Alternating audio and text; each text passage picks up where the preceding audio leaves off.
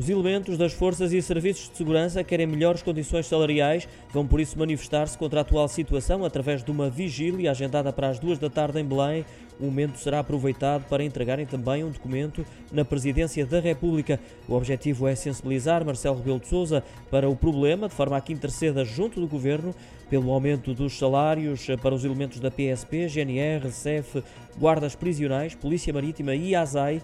A vigília foi convocada pela estrutura que congrega os sindicatos e associações de todas estas forças de segurança no país. Alegam que já não há aumentos há 12 anos, a não ser através das promoções, e consideram que a proposta do Orçamento de Estado para 2023 não corresponde às expectativas.